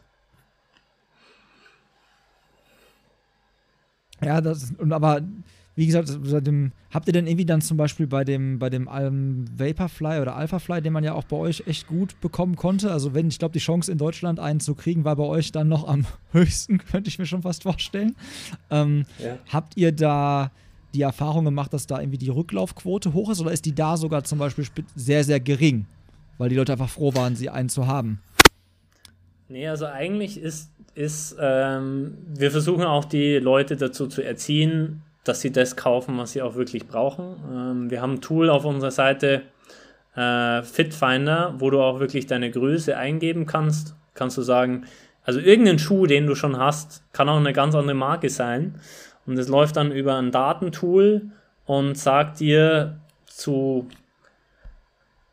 95% Wahrscheinlichkeit aufgrund der Daten, die da vorhanden sind, brauchst du diese Schuhgröße. Und ah, okay. damit wollen wir jetzt so ein bisschen andere Strategie fahren, wie zum Beispiel äh, ja, Zalando. Darf man hier einen Namen nennen? Haben wir schon, ja, Namen haben schon Namen Du darfst genannt. eh schon, aber darfst du auch. das ist hier Real, Real Talk ja, auf jeden Fall. Aber, aber da ist es ja wirklich so, dass, äh, dass ja, ich sag mal, dieser Bestellwaren und du bestellst dir total viel und schickst dann einfach alles andere zurück. Also wir versuchen eigentlich die Konsumenten so gut es geht zu unterstützen, dass sie auch das Richtige finden für sich selbst. Schon im Vorfeld Alpha, bei der Beratung. Genau, genau. Mhm. Also wirklich bei der, bei der Auswahl. Ähm, ja, und jetzt hast du ein Alphafly angesprochen. Also bei solchen Produkten, die wirklich auch sehr, sehr limitiert sind, da hast du eigentlich kaum eine Rücklaufquote, weil die, die, die, die bestellen, also es war ja auch so, äh, die Units, die wir hatten, äh, die waren ja nach, nach acht Stunden waren die ausverkauft. Äh, also das ist, das ist gigantisch. Ähm, aber das, das nimmt wirklich inzwischen schon so Dimensionen ein bisschen wie bei so Sneaker-Drops, ähm, mhm. dass da schon angeteased wird vorher. Ähm, und ja, also äh, es soll jetzt keine Werbung sein, aber es ist schon echt fast so. Also wenn du nicht irgendwie äh, in Membership-Programm bist, ähm, wir haben auch sowas, oder äh, Newsletter abonniert hast, dann bist du schon zu spät dran. Also ich meine, wenn, wenn du dir jetzt nicht den, den Wecker auf den Tag stellst, dann hast du da eigentlich Schwierigkeiten, was zu kriegen. Das ist echt krass. Also ja, ich bin immer noch am Struggle mit mir, ob ich mal irgendwann, also reizen wird es mich halt schon, ne? Also einen zu ja. laufen, das ist ja gar keine Frage, ist bei jedem, da glaube ich, kann keiner leugnen. Ähm, aber ich tue mich halt immer noch schwer damit. Aber ich glaube, es wird auch niemals dazu kommen, dass man mal irgendwie so ein Laufschuh-Test-Event hat, wo man die Dinger mal anziehen kann. Ich glaube, das wird einfach nicht passieren in diesem Leben. Na, schauen wir mal. Vielleicht, vielleicht machen wir mal was mit den Aceback Runners. So ein, so ein, so ein äh, Top Running äh, Alpha Fly Trial äh, bei euch in der Brauerei. Ja, du, hast ja gehört, wie viele Leute es sind. Ne? Das wären dann einige Schuhe auf jeden Fall. ja, vielleicht machen wir die dann nacheinander. Ja, okay. das wäre. Aber da kannst du nochmal mit dem, mit, dem, äh, mit dem Van dann vorbeikommen, mit dem wir beim, da kannst du alle Schuhe reinpacken, weil ich glaube, so ein großes ja. Gerät brauchst du dann auch schon, um alle glücklich ja. zu machen. Ja. ähm, was ich ja auch. Na, lass uns das im Auge behalten. Ja. Wenn du 100 Stück auftreiben kannst, dann rufst du an, sagst Bescheid. Ja. Ähm, eine Sache noch, wen würdet ihr als, also ihr habt ja, wenn du sagst, ihr habt euch natürlich mit dem Markt beschäftigt, ist klar, das macht man ja nicht aufs Blaue, einfach mal eben so, ne, mit dem Ziel auch vor allen Dingen, was ihr ja am Anfang formuliert habt. Aber wen habt ihr so, ähm, als, wo würdest du sagen, wer ist so euer größter Konkurrent? Äh, oder Mitbewerber, sagt man mal so, Mitbewerber sagt man ja, glaube ich. Gibt es da irgendeinen, den ihr da seht, wo ihr sagt, so, das ist so einer, der geht in eine ähnliche Richtung wie wir, da müssen wir, das ist so, die haben die gleiche ja. Zielgruppe? Nee, wir, wir haben das vorher, wir haben das vorher, äh, wir haben das vorher angesprochen, dass, äh, dass es wirklich im E-Commerce sehr, sehr starke Player gibt. Ähm, es gibt wenige, die wirklich so ein sehr ähnliches Profil haben wie wir. Ähm, was halt ganz wichtig ist, sich da von den ganz Großen, gegen die wir auch keine Chance haben, also die, die Amazons, äh, gegen die vor allem im Online-Bereich abzusetzen. Und das schaffen wir halt wirklich dadurch, dass wir so äh, spezifisch sind. Aber ansonsten, ähm, ja, so hart klingen. Also wir haben sehr, sehr wenig Konkurrenz, äh, würde ich mal sagen, weil wir halt wirklich auch einen ganz anderen Weg gehen. Weil Running gerade in Deutschland findet wirklich äh, vornehmlich noch stationär statt. Und ähm, ja, also ich glaube, das ist wirklich ganz klar sichtbar, dass wir da einen sehr anderen Weg einschlagen und wirklich auch sehr, sehr stark, mh, mm, wir wollen halt das Digitale dadurch persönlich machen, dass wir äh, wirklich auch mit Ambassadors zusammenarbeiten, dass wir sehr, sehr viel Wert auf Content legen, also äh, egal ob jetzt Foto oder Video nicht nur jetzt auf die, äh, auf die Fotos und Videos der Brands warten, um deren äh, Message wiederzugeben, sondern wir versuchen eigentlich uns zu den Produkten auch wirklich so einen äh, eigenen Standpunkt zu entwickeln. Ähm, ja, und daher, das ist jetzt vielleicht nicht die Antwort, die du gewünscht hast, aber Nö, ich hab nicht, äh, da gibt's, da gibt's nicht, da gibt's im Moment äh, nicht viel Konkurrenz. Also ist das ist ja die so. Antwort. Das ist ja dann, also das ist ja, ich will ja eine, deine offene, ehrliche Antwort haben. Von daher habe ich ja, mir da ja, vorher gar nicht, ich habe mir keine Antwort parat gelegt, die da jetzt von dir kommt, worauf meine nächste Frage aufbaut. Aber du hast den Ball gerade, du hast den Ball gerade äh, an den Elfmeterpunkt gelegt, wo du gesagt hast, dass ihr mit ähm, Ambassadors arbeitet und auch selber irgendwie die Bilder kreieren wollt zu den einzelnen Produkten. Und da komme ich auf die Kenia-Reise. Zu sprechen. Also ich weiß ja, dass du in oh, Kenia wow. warst. Ich weiß ja, dass du in Kenia warst und ähm, hm. ich denke, das war auch teilweise beruflich, weil ihr ja zum Beispiel auch, wenn ich das, ich hoffe, ich werfe jetzt nichts durcheinander, aber ich glaube, ihr fahrt ja auch eine Strategie, Profis zu unterstützen, wenn ihr in diesem Performance-Sektor unterwegs sein wollt. Ich habe gesehen, ihr habt da ziemlich, glaube ich, viel mit Tom mhm. Gröschel gemacht in Kenia. Ja. Da, ka da kam ja gerade dieser Infinity Run von Nike raus, der Schuh, der mhm. ähm, einen dabei unterstützen soll, sich nicht zu verletzen. Ähm, und da habt ihr ja den Content auch selber kreiert dann. Das war ja kein Nike, das war jetzt kein Nike-Content, den habt ihr, glaube ich, ja exklusiv ja. mit Tom gemacht ne? und geshootet. Ja, also das war natürlich eine, eine geile Story. Also ähm, im, im Generellen, du hast vorhin, wir haben noch geschätzt über die Arbeitszeiten und über Stempeln. Äh, das, das geht bei uns wirklich nicht so streng. Also äh, es war tatsächlich so, dass ich mega Bock hatte, nach Kenia zu kommen. Das habe ich während meiner äh, sportlichen Laufbahn nie geschafft. Also wir waren immer ganz viel im Trainingslager in St. Moritz dann auch und äh, viele unterwegs, aber nicht in Kenia. Das war damals noch nicht so. Ähm, und Tom kenne ich sehr gut, wirklich auch noch persönlich. Ähm, und dann hat sich eben herausgestellt, ja, Philipp Flieger ist da, äh, Gesa Krause ist da, also das, das ganze deutsche Team war da. Ähm, da habe ich gesagt, da muss ich hin. Ähm, aber jetzt zuerst eigentlich gar nicht so beruflich, sondern ich habe einfach gesagt, so, boah, pff, muss ich machen. Ähm, dann war da noch ein Kumpel dabei, äh, Umut war dabei und ein anderer Kumpel, der ist, der ist Kenianer, Emo, der hat gesagt, hey, ich komme da auch mit. Ähm, und dann haben wir das halt auch verbunden ein bisschen mit äh, Content Creation und ich glaube, das zeigt aber halt auch wieder so unseren Ansatz, dass wir sagen wollen, äh, wir wollen auch da sein und wo, wo es wirklich um Running geht und wo was Spannendes ist. Also es war ja, das war ja absurd, was da los war, ähm, wenn du dann da vor Ort in E10, ja, also da kommt ein Julian Wonders in den Kraftraum, äh, da da sitzt du mit einem Mo Farah abends äh, zum Abendessen. Äh, also mal ganz davon abgesehen, klar, unsere ganzen deutschen Top-Athleten. Ähm, mit den Jungs konnte ich nicht mehr mithalten. Äh, ich konnte immer gerade noch so äh, mit Gesa das ein oder andere mitmachen, aber äh, Gesa hat mich da auch schon, Grüße übrigens, äh, auch schon richtig krass verprügelt. Also da, da, haben wir dann zum Beispiel mal 400er gemacht auf dem Track. Ähm, da konnte ich dann irgendwann, äh, zum Schluss habe ich nur noch 200 damit gemacht. Ähm, das, aber das ist, ist halt, das, ist das, hm? der Track, ist das der Track, der äh, keine 400 Meter Bahn hat, sondern irgendwie 480 oder 440 oder sowas? Da gibt es doch einen, ja, ein, ein, so einen Track, der eigentlich gar nicht, wo alle Kenianer auf 400 Meter Zeiten laufen, aber der ist irgendwie viel länger. Guter, guter Insight, du kennst dich gut aus, ja, ich sehe schon. Nee, das war ja, sogar wirklich ein anderer Track in, War ein guter, in, in, in Eldoret ist, äh, ist ein Mondobahn, knallhart. Äh, da haben wir trainiert, da ist auch wirklich 400 Meter.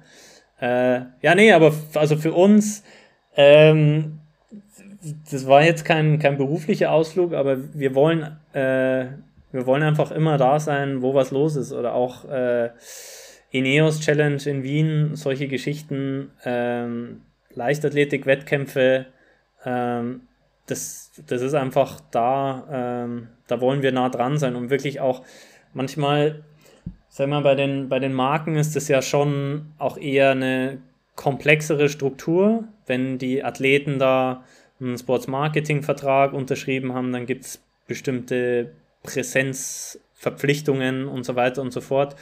Wir unterstützen halt, das war ja auch äh, eine Frage von dir, einige Athleten direkt, wie jetzt Tom Gröschel, ähm, und ja, haben halt dadurch auch die Möglichkeit, viel, viel näher dran zu sein an dem ganzen Geschehen. Also ich kenne natürlich auch den einen oder anderen. Ähm, und es ist halt dann auch mal cool, wenn man mal äh, ja, so ein, so ein direktes Feedback von einem Athleten hat, der sich gerade auf die Olympischen Spiele vorbereitet.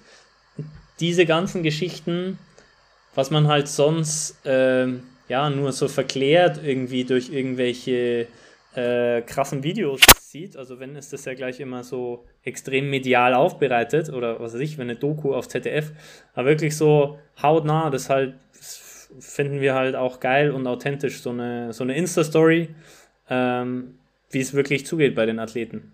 Ja. Also hat äh, da schöne Grüße an Umut, hat er echt gut gemacht. Ich habe mir die Story immer angeguckt und das Witzige ist nämlich, in der Zeit, wo ihr da wart, habe ich einen Podcast aufgenommen mit Hendrik Pfeiffer. Ähm, der war ja auch mit euch im Hotel, mit Amanal und so. Genau, stimmt. Und, und ich weiß noch, Hendrik saß abends am, äh, am Essenstisch, weil das der einzige Raum ist, glaube ich, in dem du da WLAN hast, in diesem Hotel. Und ja, ja. alle, alle drumherum hast du Essen hören. Dann hatten wir auch eine ganz schlechte Internetverbindung und wir haben da so ganz grau, also inhaltlich, glaube ich, ist echt eine meiner persönlichen Lieblingsfolgen, aber ganz grausame Tonqualität gehabt. Aber der Inhalt, der Content war einfach so gut, dass ich sagte so, du kannst jetzt auch nicht zu Hendrik sagen, ey, boah, der, der Ton, das ist, mm. Dann habe ich das an einen Kumpel geschickt, der Tontechniker ist und der hat das echt noch einigermaßen Verklärt. rausgeholt. Also man kann es sich in einem ganz ruhigen Raum anhören. Das würde ich auch nochmal jedem empfehlen, der hier jetzt reinhört und die Folge noch nicht gehört hat. Das ist echt gut geworden, weil das auch die Zeit war, bevor Hendrik quasi die Olympianorm da gelaufen ist in Sevilla. Ja, kann, willst, du, willst du wissen, warum er die gelaufen ist? Also, da werden jetzt ganz viele denken, ja, weil der so hart trainiert hat in Kenia und so weiter und so fort. Weil das der nicht sein eigentliche, Plan war.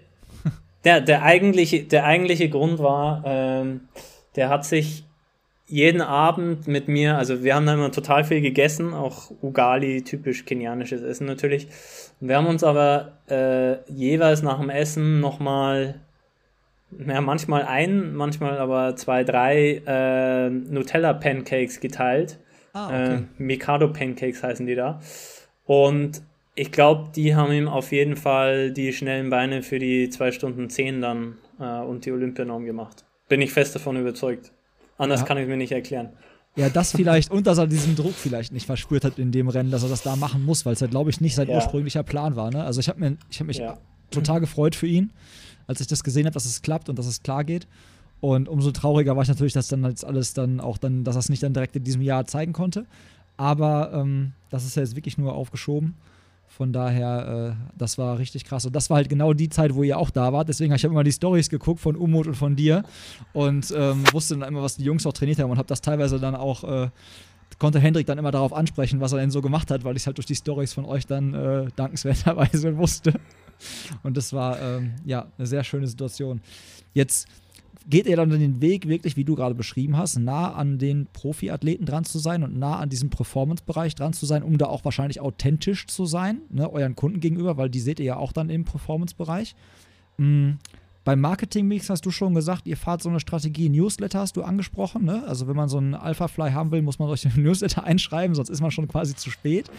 Dann habt ihr quasi Sponsoring. Äh, ein Ambassador-Programm habt ihr, glaube ich, am Start. Das hast du vorhin auch mal kurz angesprochen, was ja Ambassador, Influencer, so ein bisschen, kann man das gleichsetzen oder erzähle ich dann Quatsch? Ist das so ein bisschen in die Richtung? Geht das schon? Ja, ja, ich würde schon sagen. Also, äh, wir haben Ambassador und das, da sind wir halt auch unterschiedlich aufgestellt. Manche haben halt wirklich das, was du jetzt, glaube ich, als Influencer titulierst, eine größere Reichweite. Äh, also, dass die wirklich sehr viele Follower haben auf Instagram und Co. Äh, andere, da schauen wir jetzt nicht so stark auf die Followerzahlen, da schauen wir auch einfach wirklich, wer, wer ist da authentisch ähm, von den Athleten. Und da wollen wir auch wirklich weiterhin schauen in den, in den nächsten Monaten und Jahren, dass wir da vor allem junge Athleten, wo wir halt sagen, äh, aus dem Laufsport, aus der Leichtathletik, die sind jetzt vielleicht noch nicht ganz reif, ähm, für Sports-Marketing-Verträge, aber die, die kann man da unterstützen auf ihrem Weg. Ähm, ja, da, da werden wir weiterarbeiten. Da ist ein gutes Beispiel äh, Karl Bebendorf, äh, den wir zwar nicht lange unterstützt haben, aber ich würde mal sagen, sehr erfolgreich. Ähm, ich, mm, mit dem war ich in Kontakt letztes Jahr vor, vor den deutschen Meisterschaften in Berlin, wo er dann gesagt hat, er will wirklich versuchen, nochmal auf die Hindernisse zu gehen. Äh, ist ja dann deutscher Meister geworden. Da ich gesagt, wow, geil. Also äh, schickt man dir auch gleich nochmal äh, Spikes und den Next Percent und, und was du fürs Training brauchst. Und dann ist er ein paar Wochen später hat er gesagt, ja, also er wird nochmal die WM-Norm probieren. Dann habe ich gesagt, ja, also macht es und geiles Ding. Und dann ähm, hat er sich ja wirklich auch für die WM in Doha qualifiziert und dadurch aufmerksam auf sich gemacht und hat jetzt äh, von Nike Sports Marketing einen Vertrag bekommen, ist somit jetzt raus aus unserer direkten Unterstützung, aber ähm, das sehen wir jetzt eigentlich auch nicht so eng. Also die Marken sind Partner von uns, äh, da sind wir auch in engen Austausch. Wir haben unseren Soll getan und äh, ja, schön für die Athleten, wenn es dann weitergeht für die. Ja, aber da kann man daraus schließen, also ihr beobachtet das schon so quasi in den Nachwuchs oder in der zweiten Garde, sag ich mal, wer da so ist, wen man unterstützen kann und wen man da irgendwie supporten kann, halt um was in den Sport zurückzugeben und natürlich trotzdem halt irgendwo auch präsent zu sein im Leistungsbereich, ne, im Leistungssport. Ja. Finde ich eigentlich genau. vom Konzept her ziemlich gut. Also ja, ziemlich, ja. ziemlich stimmig dann auch zu dem, was du vorhin erzählt hast, was euer Ziel quasi ist oder wo ihr eure Platzierung quasi am Markt seht. Habt ihr. Es sind, halt, ähm, halt, es sind halt auch, äh, kann ich noch kurz ergänzen, es sind halt klar. auch wirklich Learnings, Learnings von früher. Also, äh, als Athlet selbst, ich hatte halt auch null Unterstützung. Also, äh, da freust du dich, wenn du dann mal von einer Brand ein paar Schuhe kriegst oder ein paar Spikes. Ähm, genauso wie es halt bisher ein Riesendefizit ist. Ähm, ja, dass, dass sich niemand wirklich um die, um die Teams kümmert und um die Leichtathletik kümmert. Also es ist wirklich so ein bisschen ein verlorenes Feld in den letzten Jahren. Es ist aber halt auch nicht so einfach, da rauszugehen, äh, da reinzugehen. Ich glaube, das ist auch der Grund, warum sich einige Marken dagegen entschieden haben, weil es wirklich auch viel Ressource erfordert, also jetzt gar nicht finanziell, sondern äh, Manpower oder halt wirklich auch ähm, extremes Fachwissen. Also wenn du Leute in der Szene hast, dann geht es. Ansonsten ist das eigentlich ein unmögliches Unterfangen. Das, das ist ein bisschen äh, wie Scouting im Fußball so, ne? Du musst da wirklich den, ja, die Leute ja, genau. dann so wirklich dann beobachten, gucken, ne? wer lässt sich auch vielleicht irgendwie vermarkten, sag ich mal, wer hat Potenzial, was vielleicht noch keine ja. große Brand entdeckt hat, wie jetzt in deinem Beispiel. Von daher äh, gehört dann schon einiges zu. Ähm, wir waren, ich war einmal kurz beim Marketing Mix. Plant ihr auch oder gibt es auch eine App von euch, wo man quasi direkt auf den Shop kommt oder ist sowas in Planung? Ist ja auch so ein geiles Wort, Marketing-Mix. Hast du das im Studium gelernt? Habe ich immer mal, ich immer mal im Studium auf. Ich weiß, ich dachte, ich funkte jetzt hier mit so Halbwissen. ähm, ja, also ähm, wir beobachten es genau. Ähm, äh, es existiert natürlich gerade schon wahnsinnig viel. Ähm, gerade was, was so Apps betrifft mit äh, Strava, dann Essex hat eine App, Nike hat eine App, Adidas hat eine App, also es hat eigentlich jede Brand auch eine App. Ähm, und was wir jetzt aufgesetzt haben, ist wirklich ein Membership-Programm. Äh, ähm, was, ja, ich weiß nicht, ob man das, also es ist jetzt in, in, zum aktuellen Zeitpunkt keine App, ähm, aber was für uns halt wichtig ist, auch den, äh, die Konsumenten da sozusagen zu bündeln. Jetzt komme ich ein bisschen in so ein Fachsprech rein. Ne? ja, ähm, das wird hier noch aber, richtiger Wirtschaftstalk, hör mal. Ja, ja, genau. Hier ist alles, alles bisschen. Aber dass man, äh, dass man mit denen halt auch im regen Austausch bleiben kann. Äh, und ja, also ja, jetzt ist so das Schimpfwort immer Membership. Wie, wie sagt man da? Kundenbeziehung. Ähm, aber dass man. Customer Relationship oder so, ne? Ja, das ist aber auch kein deutsches Wort. nee, aber dass man, dass man halt wirklich den Kunden dann auch einen Mehrwert geben kann. Ähm, also sei es spezifische Konditionen, dass sie halt dann nochmal andere Angebote kriegen. Äh, also du signst halt dann, äh, du gibst halt dann deine E-Mail-Adresse an ähm, und äh, bist dann da Mitglied quasi, jetzt gar nicht für mehr Kosten, aber so dass die Bestandskunden halt auch einen anderen Service äh, bekommen können. Oder wir haben das vorher schon angesprochen äh, mit wirklich so ganz heißen und exklusiven Produkten, ähm, dass die halt vielleicht dann Member schon eine Woche vorher kriegen oder kaufen können, äh, bevor es die anderen überhaupt können. Was natürlich dann relevant ist, äh, wenn die Produkte wirklich nur wenige Stunden verfügbar sind. Also dann ist eine Woche Zum Beispiel oder acht Stunden. ein, zwei Tage. Ja, ja, ja. Also ähm, das wird für uns, äh, also das, das haben wir jetzt schon implementiert ähm, und das werden wir mit Sicherheit auch weiter ausbauen. Ja, cool. Finde ich, ähm, find ich sehr interessant und da auf jeden Fall danke an dich, dass du mal so einen Einblick gegeben hast, wie das so hinter den Kulissen bei einem relativ dynamisch, also jungem, dynamischen Unternehmen auf dem Online-Markt, also E-Commerce-Handel aussieht. Fand ich sehr cool, dass du da auch so offen und so ehrlich gesprochen hast. Ähm, ich würde jetzt mit dir noch ein paar Kategorien zocken wollen. Also Strava Quartett ist ja raus. Müssen wir jetzt noch ein paar okay. andere Sachen spielen. Ähm, Strava-Kartett nur für dich wäre gewesen, du hast bei Strava immer so eine äh, Ansicht, wie viel Kilometer du im, seit Jahresbeginn gelaufen bist, wie viel Höhenmeter du gemacht hast, wie viele Läufe du dafür benötigt hast. Und das mache, oh, spiele ich okay. mit meinen Gästen immer wie so Quartett, wer halt mehr hatte. Also weißt du, dann geht das immer so rein. Okay, dass du dann auf Höhenmeter setzt zum Beispiel, wenn du weißt, du hast viele Höhenmeter gemacht. Das ist meine Karte, die spiele ich immer, wenn es eng wird, ja. Okay. Wenn ich sehe, ich, in den Keller. Äh, ich lose ich lose ab, so dann äh, Höhenmeter ist was, was mir zumindest ab und zu vielleicht mhm. noch so einen Ehrenpunkt bringen könnte hier in der Region, in der ich wohne. Ja. ja. Ich bin übrigens mal gespannt. Ähm, ich wette, die, es gibt ja so Podcast-Charts, ne? Da muss ich auf jeden Fall achten, ob wir vielleicht in den, in den Wirtschaftspodcast-Charts oder Bildung oder so nach oben steigen. Vielleicht auch Marketing ja, oder so. Ja, das war ja. heute auf jeden Mit Fall mal eine ganz andere Fachwissen. Kulisse. Ja, gefährliches. Ja. Nein, aber es war, ich fand halt cool, weil wir halt nochmal eine ganz andere, äh, eine ganz andere Sache angesprochen haben. Ob es die Leute interessiert oder nicht, müssen die uns dann sagen. Also das könnt ihr uns auch gerne zurückspiegeln. Auch mal, was mich interessieren würde, wer von meinen Hörern zum Beispiel schon was bei euch im Shop gekauft habt. Ich habe selber überlegt, oh, ja, ob, ich schon, ob, ob, ich schon was bei euch gekauft habe. Ich glaube, ich war noch kein Top 4 Running Kunde muss ich auch ehrlicherweise sagen. Ich glaube noch nicht. Also ich war natürlich schon mal auf ja. der Seite und habe auch schon durchgestöbert, mhm. aber ich glaube bis jetzt äh, war mein Schuhregal immer noch so voll, dass ich da äh, gut versorgt war. Das finde ich immer spannend, wenn mir Leute, also äh, ich, ich bin immer überrascht von Leuten zu hören, die schon sagen, ja, ja, habe ich schon so oft gesehen. Mhm. Ähm, auf der anderen Seite bin ich auch immer überrascht, wenn mich Leute äh, namentlich ansprechen und mir erzählen, ja, und Top for Running, voll cool, was ihr da macht. Und äh, mir fällt es manchmal schwer, die Leute dann zuzuordnen. Also das ist manchmal so ein bisschen, auch ein bisschen unsere digitale Welt, ne? Ja, das stimmt. Auch unsere digitale Welt.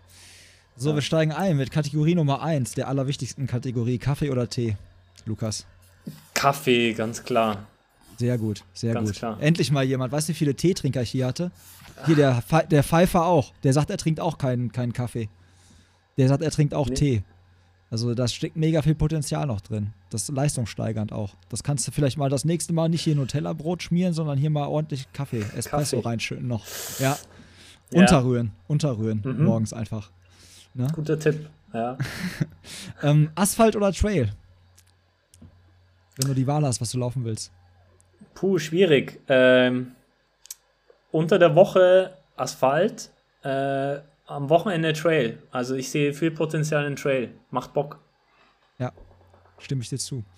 Ähm, Bucketlist. Was steht auf deiner Bucketlist drauf von Wettkämpfen, die du noch gerne machen willst? Ja, ist schwierig. Ich habe ja gesagt, ich mache ich, ich mach gar keine Wettkämpfe. Was ist mit ähm, Hood to Coast? Aber wir haben How to Coast ja in Europa gemacht. Gab es ja äh, mhm. letztes Jahr. Ähm, nee, ich würde sagen ähm, Steve Prefontaine Classics in Oregon. Beziehungsweise nächstes Jahr zu den Olympischen Spielen. Also wenn das irgendwer hört, äh, der mich zu den Olympischen Spielen bringen kann, das wäre auf meiner Bucketlist, glaube ich. Also als Zuschauer, um Gottes Willen. Aber nachdem ich da jetzt schon äh, den einen oder anderen Athleten auch kenne, äh, erfährt das Ganze nochmal eine ganz andere Dimension, also eine persönliche Note. Ja. Vielleicht suchen die im Betreuerstab vom DLV noch jemanden oder so. Das wäre doch auch noch was. Ja, ja, Grüße ja. raus an DLV. Genau. Ähm, Falls es jemand hört. Ja. ja. nimmt, den, nimmt Lukas mit nach Japan. Ja. ähm, wir waren ja, wir waren ja, wir waren ja, ja auf dem Teamfoto, auf dem Teamfoto waren wir mit drauf, ne? Mhm. Ähm, als, also äh, mit Umut auch auf dem äh, auf dem DLV-Teamfoto. Dann haben sie uns aber ähm, beim Taggen auf Instagram wussten sie, glaube ich, nicht richtig, was los ist, wer da auf einmal im neuen Nationalmannschaftskader ist. Neue Sportfördergruppe? Hör, warte mal ganz kurz. Ja. Sind die jetzt von der Bundeswehr oder Bundespolizei? Ja. Ja. Ähm, deine Top-Lauf-Events, was sind so Sachen, die du Leuten empfehlen kannst? Wo ist geile Stimmung? Was kann man auf jeden Fall mal geil machen? Oder was sollte man mal echt gemacht haben? Was andere Leute sich quasi auf die Bucketlist schreiben? Äh, ja, verschiedene Sachen. Also ich würde schon sagen, äh, Berlin-Marathon ist so ein Klassiker, wirklich sensationell, äh, was die Leute da auf die Beine stellen. Ähm, dann wirklich Speed Project. sensationell, weil es mal was ganz anderes ist. Äh, darüber hinaus kann ich den Leuten nur empfehlen, weiß nicht, ob es jedermanns Sache ist, aber wirklich auch zu Leichtathletik-Events zu gehen, wie Berlin fliegt oder East of Indoor. Also wirklich äh, ja, Leichtathletik-Events sind, die ein äh, bisschen anders aufgezogen sind. Ähm, und ja, ein bisschen, ein bisschen moderner. Also sowas sollte man auf jeden Fall auch mal gesehen haben als Zuschauer. Hatten wir hier auch in der ähm, Jahrhunderthalle in Bochum, gab es glaube ich auch ein ziemlich geiles ja, Event ja. Ähm, von, vom TV Wattenscheid organisiert. Die, ich habe nur die Bilder gesehen, ich war auch nicht live da, aber das sah auf jeden Fall sehr interessant aus. Auch für Leute, die vielleicht mit der Leichtathletik so erstmal nichts an der Mütze haben. Aber da mal ja. reinzuschnuppern und mal so ein Feeling dafür zu bekommen, war das, glaube ich, echt richtig gut. Haben sie echt gute Werbung von Sport gemacht. Ja, genau. So, Trainingsumfang in Stunden oder Kilometer. Jetzt weiß ich ja, dass du kein Strava benutzt. Ich weiß nicht, hast du, hast du irgendwie so ein kleines Notizbuch oder so? Wo das jetzt alles drinsteht und wo du das ungefähr nee, so wiedergeben kannst? Nee. Ich versuche es in meinen Arbeitskalender zu schreiben äh, und versuche auch inzwischen meine Lauf, also einige Meetings laufen zu machen, dann auch mit einigen äh, Geschäftspartnern. Das klappt ganz gut. Halt, ja, manchmal in der Früh, manchmal mittags zur Lunchbreak. Aber die Umfänge, also mehr, mehr als dreimal die Woche laufe ich nicht mehr. Aber zu Top-Zeiten waren es schon mal so zwischen 140 und 160. Also ein bisschen was, bisschen was haben wir da früher schon gemacht. Ist eine, ist eine sehr gute Grundlage wahrscheinlich noch vorhanden. Wenn ja, du drei, ja, vier Mal, kannst du relativ ja, gut halten, glaube ich. Ne? Ähm, ja.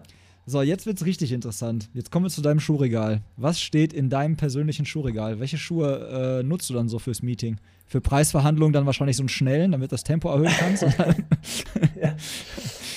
ja. also ich glaube, ähm, da kann ich mal ganz stereotyp, äh, man sagt ja, Frauen haben viele Schuhe, äh, da könnte ich auf jeden Fall mit jeder Frau konkurrieren.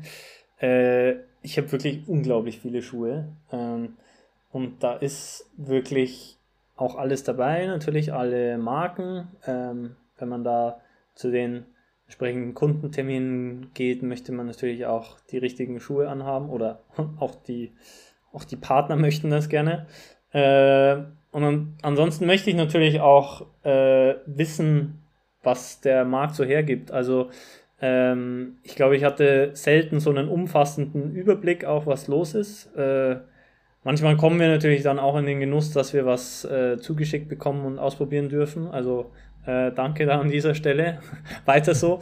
Nee, es ist auch wirklich interessant, ähm, da einen Vergleich zu haben zwischen den äh, Produkten, die da auf dem Markt sind, um wirklich da auch einen, äh, einen unabhängigen äh, Standpunkt zu haben. Ja, aber eine also bunte Mischung aus allem, ne? Also demnach auf jeden Fall. Ja, ja. Und ich mag, leider mag ich auch Sneaker, Sneakers. Also äh, auch, auch da stehen ein paar, aber wirklich dann äh, stehen, schon, stehen schon ein paar krasse Teile, aber dann auch manchmal noch so, so Oldschool-Teile. Also, ähm, weiß nicht, für die, für die Insider, die zum Beispiel noch einen Lunar Racer kennen oder solche, solche Sachen. Also, ähm, so ist es da auch dabei. Das war noch, das war noch als äh, Racing-Schuhe möglichst flach äh, designt wurden. Ja. Ohne Carbonsohle. Diese Zeit ja. vor der Carbonsohle ja. war das, von der ja. wir jetzt hier gerade sprechen. Ja, wird sich später keiner mehr daran erinnern können wie an die Kassette oder so. Das wird wahrscheinlich ja, so genau. normal werden. ähm, dann gibt es einen äh, Song, der dich motiviert beim Laufen? Motivationssong? Irgendwas, was du so sagst, das sollten die Leute sich mal auf die Ohren packen?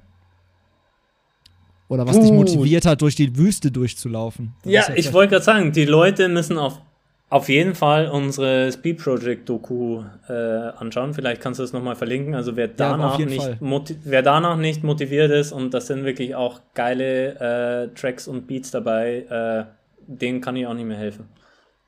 Gut. so, und jetzt das aller, die aller, allerwichtigste Kategorie, habe ich mir für den Schluss aufbewahrt. Läuferknigge. Lukas, wir müssen Deutschland retten. Es gibt so viele Sachen, die passieren in diesen Startblöcken und auch auf diesen, auf diesen Laufstrecken. Und ähm, mhm. ich arbeite mit meinen äh, Gästen immer jetzt quasi an einem offiziellen Läuferknigge, wo alles drinsteht, was man machen darf und nicht machen darf. Also ich mache so Beispiele. Ähm, sich bei seinem allerersten Straßenlauf, den man überhaupt macht, in die erste Reihe stellen. Sowas zum Beispiel. Oder, äh, oder an Verpflegungsstationen beim Berlin-Marathon einfach den ersten Tisch anlaufen, stehen bleiben und ein Getränk nach dem anderen trinken und hinter einem staut es sich. So, so, so Sachen, die, wo man einfach sagt, so geil, gute Idee. Vielleicht was, vielleicht ist es aber auch was, was man unbedingt mal gemacht haben muss als Läufer ähm, dann würde ich nämlich zum Beispiel sagen, äh, hört sich jetzt krass an, aber nach einem, also für die, für die Leistungssportler ganz normal, nach dem Training zu kotzen oder während einer harten äh, Intervalleinheit. Also wirklich so, mh, hm, das glaube ich, können sich viele auch nicht vorstellen, wenn man so richtig hart trainiert und dann schon so einen gewissen Blutgeschmack im Mund hat. Äh, und gerade bei ja, das kommt, also oft sieht man es ja auch bei 400 und 800 Meter Läufern, wirklich dann das Laktat so in den Körper schießt, dass man, ja, dass man dann irgendwann über die Bande geht. Äh, ja, vielleicht als Knicke formuliert, äh, was, man, was man nicht machen sollte bei einem äh, Meisterschaftsrennen des Publikum ankotzen. Im wahrsten Sinne des Wortes. Hast du sowas erlebt in deiner aktiven Zeit? Gab es Menschen, die das getan haben? Kein Kommentar? Oder? Also ich habe das Publikum nicht angekotzt. Aber also ich, also ich glaube, äh, so gut wie alle, die ernsthaft Leistungssport betrieben haben, haben, äh, haben irgendwann mal gekotzt. Okay, ich war einmal ganz kurz davor, aber dafür war es mal auch, ja. war es auch eine Bestzeit. Also von daher war ich schon fast. Siehst du, ja, also da war wirklich, da dachte ich so, okay, das wird jetzt hier. Aber ja, ja ich habe dann Oder wenn du, Kontenance, wenn du, Kontenance äh, bewahrt. Ja, wenn du nur noch einen schwarzen Tunnel siehst, dann weißt du auch Bescheid. Ja, das sagt man auch blau laufen, glaube ich auch, ne? Wenn die Lippen ja, schon so blau laufen. Ja. mit diesen wunderschönen äh, Gedankenspielen und Kopfkino-Elementen verabschieden wir uns jetzt, glaube ich, aus diesem Podcast. Ähm, ja. Aber einen habe ich noch und der ist äh, VIP-Gästeliste. Du darfst jemanden auf meine Gästeliste setzen, mit dem ich mich mal beim Kaffee oder auch virtuell im Kaffee ähm, unterhalten sollte. Wen würdest du mir oder wen würdest du sagen, mit wem sollte ich mich mal unterhalten? Wer wäre ein geiler Gast? Mit einer geilen Story oder einem geilen Thema? Ja, auf jeden Fall mit Paul Schmidt, äh, mein, mein Kumpel, äh, also super Kumpel, der auch bei den Kraftrunners mitgelaufen ist, auch Arzt ist. Äh, sensationeller Marathonläufer, auch mit einer 2 Stunden 18. Äh, aber war eben auch verrückt genug, dass er beispielsweise nach unserem Speed Project äh, in Las Vegas dann geheiratet hat. Also äh, dem Mann, ich glaube, der hat ein paar ganz gute Stories auf Lager. Ja, definitiv. Also ich äh, kenne ich auch nicht persönlich, sondern nur äh, über die sozialen Medien und so von äh, über ein paar Ecken vielleicht. Aber das ist ein sehr guter Einwand. Vor allen Dingen Arzt hatte ich auch noch nicht. Von daher ist das sehr gut. Angehenden Arzt hatte ich schon. Aber einen ja. Äh, Arzt hatte ich nicht. Der hat wahrscheinlich auch wirklich nochmal den einen oder anderen Tipp für die Hörerinnen und Hörer, was man so vielleicht achten sollte oder so könnte definitiv sehr interessant werden. Von daher danke, ist notiert. Und ja, ich würde jetzt sagen, jetzt darfst du dich gleich wieder ausstempeln. Ja. hast, genug, hast genug Überstunden gemacht heute. Und, ja, ich sag das meinem ja, Chef. Ja. ja, genau. Kannst du definitiv, ich zeichne den äh, Korrekturbeleg dann auch ab. Ja, ja. ja. okay. Also, dir vielen, vielen Dank und euch vielen, vielen Dank fürs Zuhören. Macht's gut. Ciao. Danke, ciao.